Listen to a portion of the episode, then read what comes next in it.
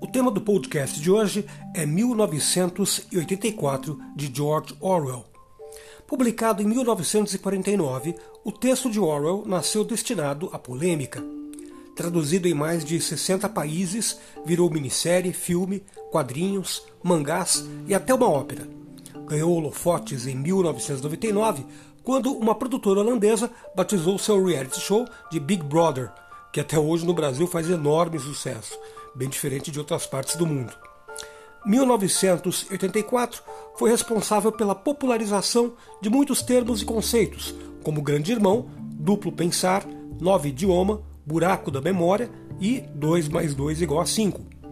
O trabalho de Winston, o herói de 1984, protagonista do livro, é reescrever artigos de jornais do passado, de modo que o registro histórico sempre apoie a ideologia do partido grande parte do Ministério também destrói os documentos que não foram revisados. Dessa forma, não há como provar que o governo esteja mentindo. Winston é um trabalhador diligente e habilidoso, mas odeia secretamente o partido e sonha com uma rebelião contra o grande irmão e contra o sistema daquele partido. George Orwell, autor do livro, nasceu Eric Arthur Blair em 25 de junho de 1903, em Bengala, na Índia onde seu pai trabalhava para o departamento de ópio do Serviço Público Indiano da Grã-Bretanha. Como vocês sabem, é, houve até a Guerra do Ópio né, entre a China e a Grã-Bretanha, devido aos é, bretãos introduzirem essa droga né, para viciar os chineses e, com isso, vendê-la àquele povo. Né? Estudou em instituições de elite e foi ele próprio, durante cinco anos, agente da Polícia Imperial na Birmânia.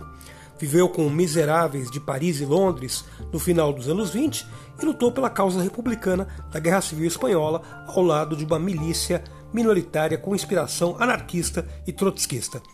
Quando levou um tiro na garganta e quase lhe tirou a vida, é, ele morreu de tuberculose no dia 21 de janeiro de 1950, um ano depois de concluir 1984. Ele tinha 46 anos. Entre os textos inspiradores do século XX, 1984 é uma obra rara que fica mais assustadora à medida que sua trama se torna mais real a cada dia que passa. Publicado em 49, como eu já disse, o livro oferece a visão de pesadelo do satírico político George Orwell, de um mundo totalitário e burocrático, e uma tentativa pobre de encontrar a individualidade. O brilho do romance é a previsão sobre o futuro, sobre a vida moderna, a onipresença da televisão, a distorção da linguagem, o engano oficial, a manipulação da história por um regime totalitário. A visão de mundo de Orwell é sombria e mostra-nos o pesadelo autoritário alcançado, um tributo à vigilância e ao controle. Acho que uma obra é mais atual que nunca, né? em especial em países como o nosso, o Brasil, que vive ameaças totalitárias quase que diariamente. Né? Um livro de ficção, mas que tem tudo a ver com a realidade do nosso país e de muitos outros que nesse momento vivem a ameaça autoritária. Gostou do podcast de hoje? Pois bem, amanhã tem mais. Tchau, tchau.